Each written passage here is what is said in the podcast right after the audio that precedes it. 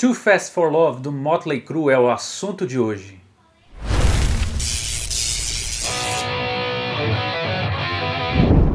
Olá, meu nome é Marcel Yanuki e hoje vamos falar do disco de estreia de uma das maiores bandas de hard rock dos anos 80. É esse disco aqui, Too Fast for Love do Motley Crue. Eu vou falar um pouco sobre esse disco, fazer um faixa a faixa e deixar minha opinião sobre as músicas. Já deixa aqui nos comentários o que você acha desse disco e dê uma nota de 1 a 5 para cada uma das músicas, beleza? Eu não vou falar muito como uma banda se formou ou coisas do tipo. Na verdade, eu vou indicar um livro para vocês saberem tudo sobre o Motley Crue. The Dirt. Eu vou deixar aqui na descrição do vídeo e nos cards um link para adquirir aqui o livro na versão em português. É um livro bem interessante, apesar da banda dar aquelas floreadas de sempre, mas é uma leitura bem divertida e dá para entender de qual é do Motley Crue. Antes de falar do disco, eu vou pedir para você se inscrever no canal, ativar as notificações, deixar o joinha, que ajuda demais a gente continuar produzindo conteúdo aqui para vocês, beleza? Se você já assina o canal, confere para ver se a notificação está ativada, porque toda semana tem vídeo. O disco foi lançado inicialmente no dia 10 de novembro de 1981 pela própria gravadora independente da banda, a Little Records. Depois a banda assinou com a gravadora Elektra Records e o disco foi remixado e relançado já pela Major. Um pouco antes do lançamento independente, a banda lançou um single para a música Stick to Your Guns com a música Toast of the Town como lado B. Essa versão do vinil que eu tenho aqui, claro que não é a original da época, é um relançamento que a banda fez uns anos depois, uns anos depois, assim, ano 2000. Mas o interessante é porque é a mixagem original e tem umas diferenças entre as versões do disco que foi lançado pela Elektra com essa mixagem original. Inclusive o tracklist é diferente também. Como foi um disco independente, gravado com pouco recurso financeiro, provavelmente pouca hora de estúdio, a própria banda diz que esse disco soa para eles como uma demo. Para quem não sabe o que é uma demo, é uma gravação não profissional que as bandas faziam antigamente normalmente em cassete e distribuíam para os fãs, para as casas de show, para as gravadoras, para as revistas, fanzines, para divulgar a banda. Realmente dá para sentir que a gravação foi feita mais na pressa. Dá para você ouvir um errinho aqui ou ali, se você prestar bem atenção, ouvir com fone, você consegue detectar. Na versão original, isso até fica mais evidente. Isso significa que a gravação é ruim? Ó, na minha opinião, eu não acho. Eu acho que a sonoridade do disco casa muito bem com as músicas.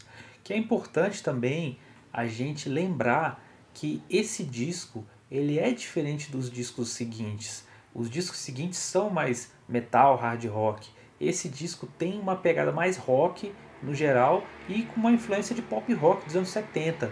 Então eu acho que para essa proposta a gravação atende perfeitamente, na minha opinião. A banda, inclusive, nessa sessão de gravação, gravou um cover de uma banda pop rock dos anos 70, Raspberries, para a música Tonight, que saiu quando saiu os remasters da banda nos anos 2000. A banda fala que esse disco tem influência de punk rock, o que eu realmente discordo completamente. Porque eu acho que as pessoas, no geral, elas têm uma ideia de que qualquer coisa que é mais simples, que é mais crua, tem influência de punk rock e eu acho que não é o caso.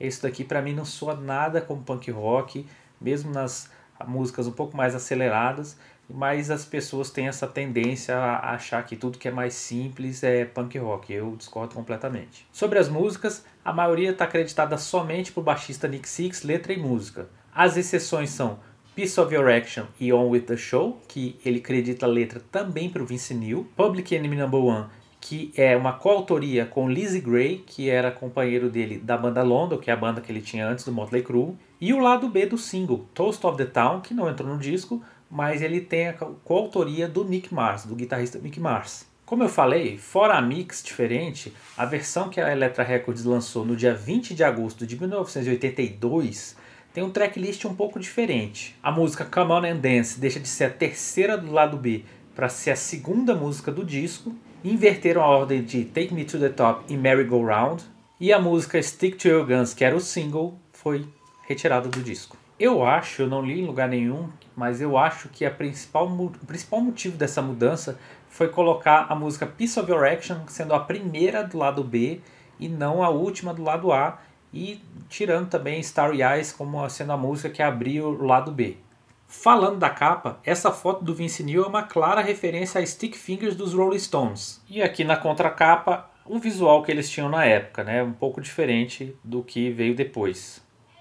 Inclusive, a banda gravou uns vídeos promocionais né, para divulgar o disco antes de assinar com esse visual. E depois eles assinaram com a Elektra Records e fizeram um clipe de Livewire já um pouco desviando desse visual, indo um pouco para o visual meio glam satânico que tinha ali no Shout at the Devil. Quando a banda toca no US Festival, eles, em tese, ainda estavam divulgando o Too Fast for Love, porque o Shout at the Devil não tinha saído ainda. Mas eles foram com as roupas, as roupas que aparecem lá no, no encarte e na contracapa do Shout at the Devil, tocaram cinco músicas do Shout at the Devil e quatro só do Too Fast for Love. Mas em tese, aquela ainda era a tour do Too Fast for Love. Então vamos ao faixa a faixa do disco. Eu vou falar sobre cada música e dar a minha nota de 1 a 5. Minha opinião, é claro, né? Vocês vão ter uma opinião diferente, botem nos comentários que a gente quer ler também. Eu vou seguir o tracklist da Elektra Records, que é o tracklist que a gente conhece, a versão que chegou pra gente foi essa. Mas eu vou fazer ali um comparativo da mixagem, do som entre as duas versões e no final eu falo as músicas que ficaram de fora, que foram gravadas nessa mesma sessão, beleza? Mas antes, você já assinou o canal? Vai rapidaço, é só clicar aqui embaixo. Começando o lado B com Livewire.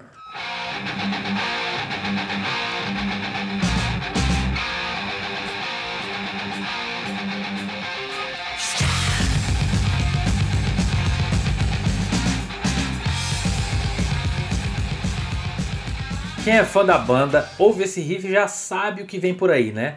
É uma ótima música de abertura, ela é pesada, ela é rápida, para mim tudo funciona perfeitamente. E o clipe também é icônico, né? Eu acho um belo cartão de visitas pro baterista Tommy Lee. Eu acho que ele se destaca muito entre os bateristas dessa época, do, do hard rock anos 80, Sunset Strip, etc. É claro que tinha outros bateristas bons nessa época, mas assim, você já ouvia aqueles dois bumbos, as viradas, ele fazia aquelas, aqueles malabarismos com as baquetas, isso dava um destaque para ele, com certeza. Eu tenho a visão que uma banda, se ela for muito boa, mas o batera é ruim, a, o batera puxa a banda para baixo, pode ter umas músicas boas, mas fica aquele negócio meio burocrático. E o contrário também, às vezes a banda nem é tão boa, mas se tem um batera que segura a onda, a banda destaca um pouco mais. Na versão original tinha uns backing vocals um pouquinho diferentes ali o volume, mas o que era mais diferente mesmo é que naquele finalzinho que tem aquelas paradinhas, tinha uns aplausos meio estranhos assim, mas não era aplauso de multidão assim, sabe? É, sei lá, uns três bêbados aplaudindo assim. Aí na versão de 82 eles tiraram e eu realmente prefiro em todos os aspectos a versão de 82. Livewire 5 estrelas com certeza. Agora vamos para a música Come On and Dance.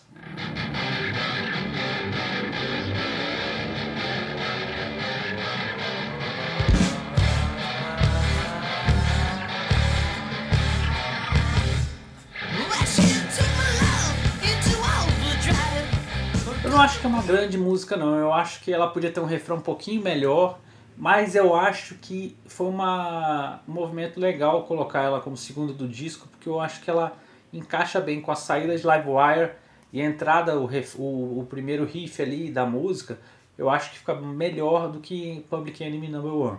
Eu acho que dá mais sequência ao disco. Sobre as diferenças entre a versão original e a versão de 82, essa tem uma, uma diferença bem grande nos vocais. Realmente dá para notar que o vocal realmente é diferente da versão original com a versão de 82.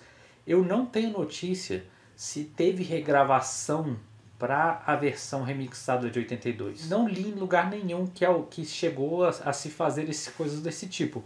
Mas se você sabe de alguma coisa sobre essa sobre a diferença, principalmente vocal, entre a versão original e a versão de 82, deixa nos comentários aqui que eu quero ler. A versão original também tinha um finalzinho a mais, um, é, um como se fosse um, um finalzinho meio esquisito assim que eles cortaram na versão de 82, acabando ela mais seca, que eu achei mais legal.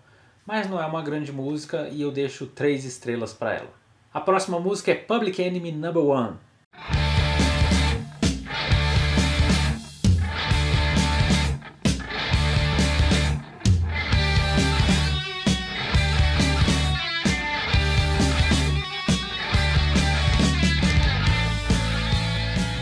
Música que o Nick Six trouxe da época do London, a música que ele fez com Lizzie Gray. E ela é uma música mais felizinha, né? Tem um contraste com essa letra meio bad boy, vocês não vão me pegar e tarará, aquela coisa meio clichê. Mas é uma música legal. Ela dá para notar que ela tem os arranjos de, principalmente de guitarra, um pouco mais simples, mas eu gosto bastante dessa música, eu acho ela interessante, eu gosto do refrão dela, eu gosto do trabalho de guitarra, o solo dela é interessante. E até o Nick Six faz umas linhas de baixo também que que caem bem. Então, para Public Enemy Number One, eu deixo 4 estrelas. Agora vamos para Merry Go Round.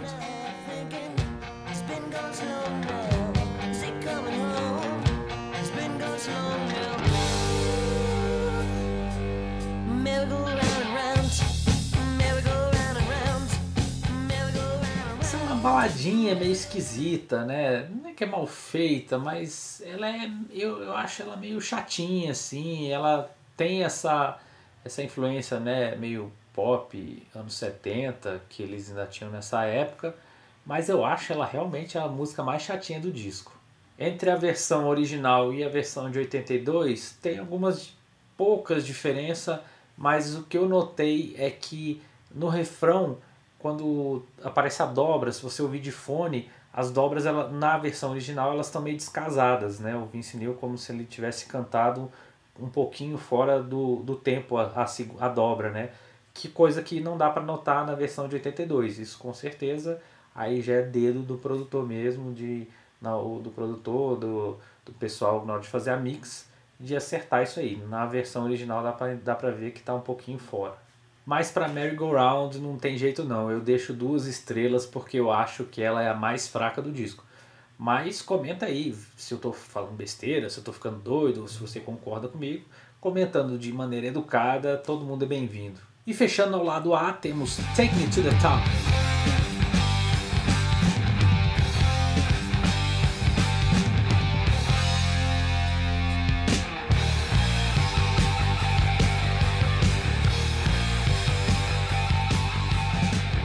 Já essa eu gosto bastante. Eu gosto das mudanças de andamento que ela tem entre entre o verso, o refrão, introdução. Eu essa já já é uma das que eu mais gosto do disco, com certeza. E nessa música eu gosto de destacar o vocal do Vince Neil, né? Porque o, o, os versos são mais cadenciados, né? Mais lentos ali, para o refrão ser um pouco mais acelerado. E ele faz um grande trabalho de vocal nessa música, na minha opinião. É, na verdade, o Vince Neil, quem tem que acostumar com a voz dele, quem gosta, quem gosta, quem não gosta, não gosta. Mas nos, nos discos ele realmente entrega, ele faz o que ele tem que fazer. Ao vivo é que depois ali dos anos 90 a coisa desandou um pouco, né?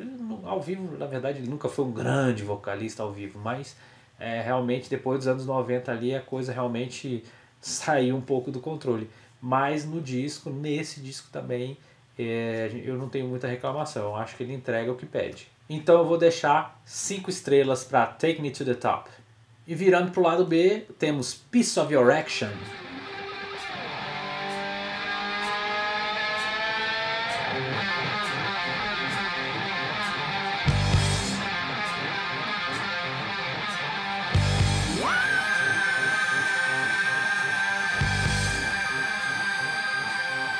Essa pra mim, na boa, é uma das músicas que eu mais gosto do Motley Crue. É uma das músicas que eu mais, acho mais legal da carreira da banda, digamos assim. É, eu gosto muito desse riff dela, do, dos, dos trabalhos de guitarra. Aliás, temos que falar do Mick Mars. Ele é um grande guitarrista, mega técnico? Não.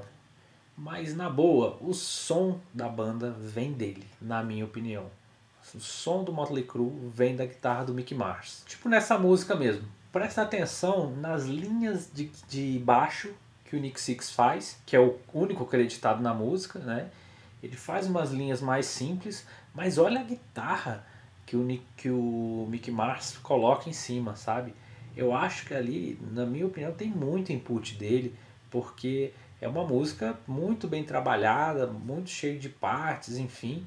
Eu não acho que o Nick Six trouxe tudo isso, todo esse arranjo pronto, sabe? Eu acho que tem muito do Mick Mars na música, na música do Motley Crue em geral, mas nessa música eu acho que fica muito destacado como ele não é um dos autores da música, né? É estranho isso. Eu não estou querendo dizer com isso que o Nick Six é um baixista ruim. Ele toca o que ele tem que tocar, né? O que a banda, o que a música pede.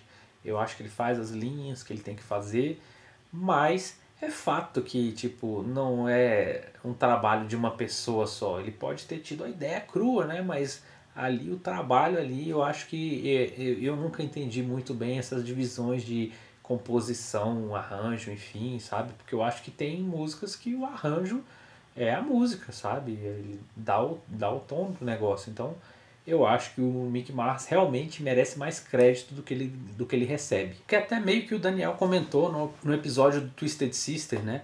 Que o Dee Snyder, ele trazia as músicas bem cruas. O Dee Snyder tocava pouca guitarra, tocava quase nada, né? Ele fazia as músicas ali na boca. E os, ele esperava que os caras da banda colocassem ali o input deles, colocassem, fizessem uns arranjos legais de guitarra, mas acabava ficando a coisa quase como ele trouxe, né? Ele, o pessoal, não são maus guitarristas também, mas eles realmente eles não criavam muito em cima e o, o Snyder ficava puto porque ele queria alguém que realmente complementasse as ideias dele. E eu acho que é isso que o, o Mick Mars faz com o Nick Six. Inclusive, no livro, ele fala da época do Generation Swine, que o pessoal deixou, começou a deixar ele um pouco mais de lado, né? Aquela época eles estavam numa outra viagem aí, e ele ficava puto, porque, pô, ele falava assim, pô, eu que. Essa banda, tipo, ele meio que fala assim, né? Se não fosse eu, a banda não seria o que é. Porque ele, quando o Nick chegava com umas ideias meio ruins, ele né, tirava as ideias, né, ele meio que funcionava como um filtro e um processador. As ideias boas ele ajudava e as ruins ele negava, né? E aí ele até fala no final, ah, mas eu, como sempre, eu fiquei só quieto na minha, sabe? Então, dito tudo isso, Piece of Your Action, 5 estrelas. Seguindo com o disco, temos Starry Eyes.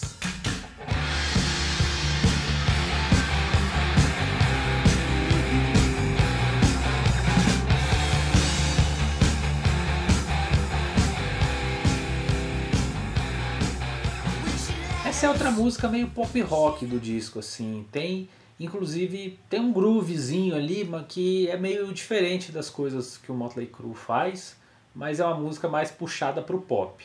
A diferença entre o vocal da versão original e de 82 é realmente take. Realmente dá para saber que é um take diferente, foi uma gravação de vocal diferente, dá para ver nítido nessa. Nessa eu acho que realmente a versão original soa muito como um vocal de demo, um vocal não muito trabalhado, um vocal feito uma vez vai e acabou, né? A versão de 82 ela tá mais mais direitinho. Eu não acho ela ruim igual Merry Go Round, mas também não acho boa também não. não acho com certeza a melhor coisa que eles fizeram na mudança de tracklist foi colocar Piece of Your Action como primeira do lado B e depois Starry Eyes, que realmente não ia dar destaque nenhum que aliás as pessoas hoje em dia não sabem, mas na, na, naquela época, na época do vinil, tinha uma diferença você colocar uma música forte para abrir o lado A e uma música forte para abrir o lado B. Então eu acho com certeza foi muito melhor a troca, porque Starry Eyes para mim ela é três estrelas e ainda com boa vontade. Chegamos então à faixa título Too Fast for Love.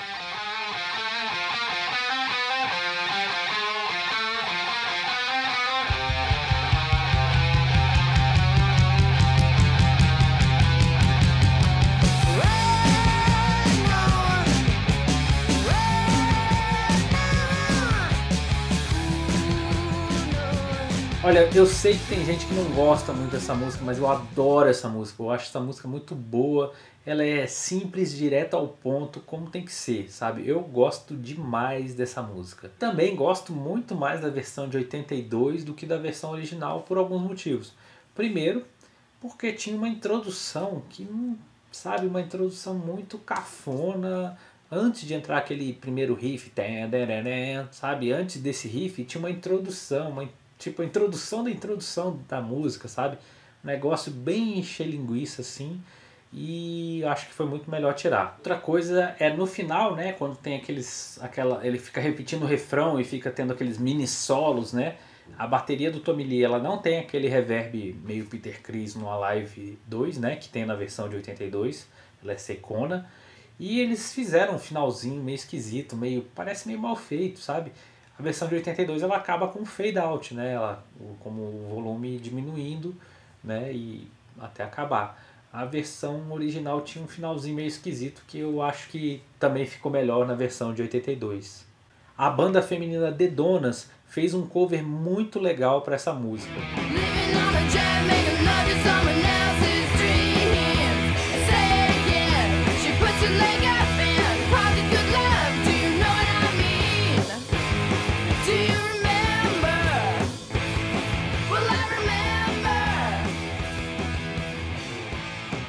Nessa época desse disco, elas estavam numa pegada ainda mais punk rock do que os discos que vieram depois, mas é bem interessante essa versão e é legal que elas gravaram no tom delas, na afinação delas, né? elas afinam em mi e o Motley Crue afina tudo em ré, na maioria das músicas, acredito, se não todas. Então ficou interessante porque ficou diferente, uma mulher cantando e numa afinação diferente. Eu acho essa versão também bem legal. Uma coisa mais pessoal sobre Too Fast for Love é quando eu conheci essa música na casa do meu amigo Sérgio Bolacha, é, ex-baterista do BSBH aqui em Brasília, é, a gente não tinha encarte, né? Hoje você olha na internet, é fácil você ler a letra, né? Então era ali o vinil e a gente ouvindo, né? Então a gente achava que o Vince Neil cantava Too Fast, Too Too Fast for Love, não You're Too Too Fast, You're Too Fast for Love gente achava que ele fazia uma, uma gagueira assim, proposital ali, um too fast for love. É uma besteira, mas assim, época sem internet, né? A gente não tinha letra, sabia letra traduzida, então aí que esquece. Então, Too Fast for Love, cinco estrelas. Fechando o disco temos On With The Show.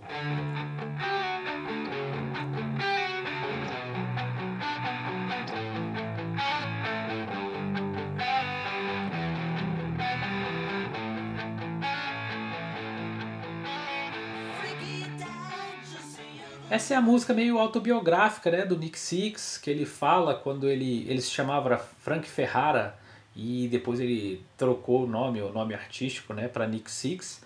Depois que ele foi atrás do pai biológico dele e o pai biológico dele meio que né, tirou ele de tempo, não quis saber dele. Aí ele resolveu esquecer o passado, mudar o nome, né? E, é, e essa também é aquela música que ela, ela é uma meio balada, né? Ela dá uma acelerada no refrão, ela começa mais lenta tal. E é também dá um contraste, porque ela tem um clima felizinho, né? umas linhas felizinhas de voz, etc. E a letra é já, já o contrário, né? É até mais do que o exemplo de Public Enemy Number One. Essa letra é bem mais, mais carregada e o, mas o clima dela é toda felizinho, né? Todo, toda alegrinha, né? Essa é uma que eu não vi grandes diferenças entre a original e a versão que foi pro remix de 82, não. Essa muito pouca coisa ali de vocal, muito, muito pouco mesmo. Ela é praticamente a mesma música. Eu acho uma boa música para fechar o disco, então eu deixo quatro estrelas para ela. Agora vamos falar sobre as músicas que ficaram de fora, que foram gravadas na sessão, mas ficaram de fora principalmente do disco de 82. Vamos começar com Stick to Your Guns.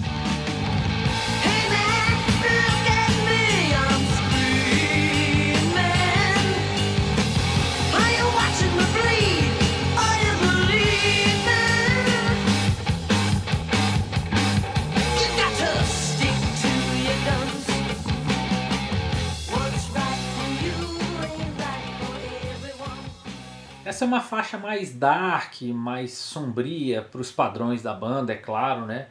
Principalmente ali no refrão, que dá uma. Também tem umas mudanças de andamento, né? O... Só que esse é o contrário, né? Os versos são mais rápidos e o refrão dá uma desacelerada ali. Então ela é uma, ela é uma música um pouquinho mais sombria, digamos assim, sabe? E a banda tinha uma outra música meio nessa nesse, nesse jeito mais dark, assim, mais sombrio, que chamava Nobody Knows What's Like to Be Lonely.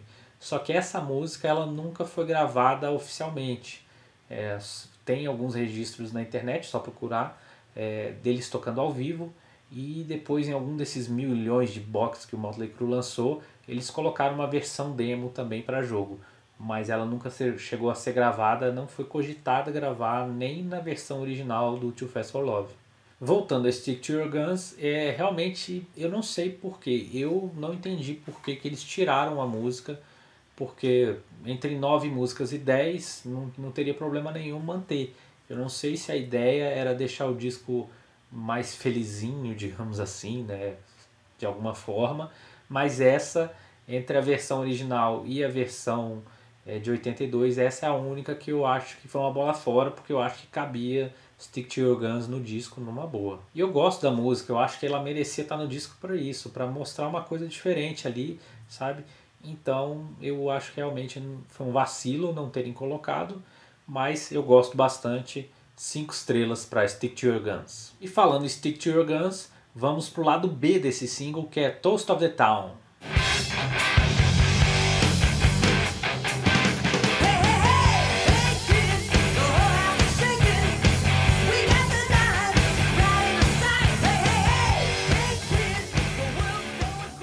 Essa é a única música acreditada ao Mickey Mars e ao Nick Six juntos. E você vê, ficou fora do disco, até do disco original. Ela não estava no disco original, mas Mickey Mars, né, não tem nenhuma composição, nem no original, nem no 82, nenhuma composição registrada, é claro. Mas é uma música mais festeira, é uma música mais. um clima mais assim, festa mesmo. Eu acho ela legal, mas eu acho que ela também não, não faz falta. Eu acho que essa daqui é uma música, ah, faltou ela, já não acho, sabe? Eu acho que ela, se falasse que ia trocar Merry Go Round por ela, aí beleza, eu acho que até valia a pena trocar. Agora, ela não é a música que faz falta, não.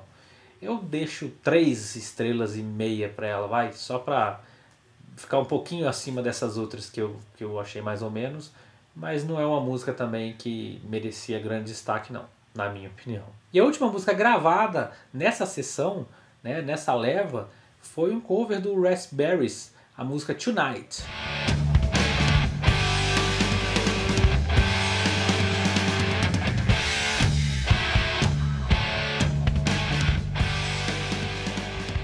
Olha, eu acho que essa música ela é bem fraca para falar a verdade, sabe? Eu acho que eles gravaram para ser um lado B de single, não sei qual foi a intenção, nunca foi. Essa realmente eu acho muito fraquinha, bem popzinha bem dispensável para mim. Eu acho que eles lançaram ela, na verdade, quando eles fizeram um remaster do disco, né? Na, quando eles readquiriram os direitos do disco, dos discos, eles relançaram todos uma, uma versão remaster com as faixas bônus. Então ela lançou essa música. Então, como eu falei, não acho grande coisa, acho ela ruim mesmo.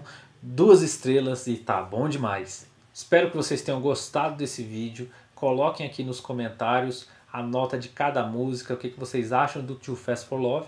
E comentem também qual outro disco do Motley Crue vocês gostariam que a gente fizesse algum vídeo aqui para vocês no canal, tá bom? Muito obrigado e até a próxima.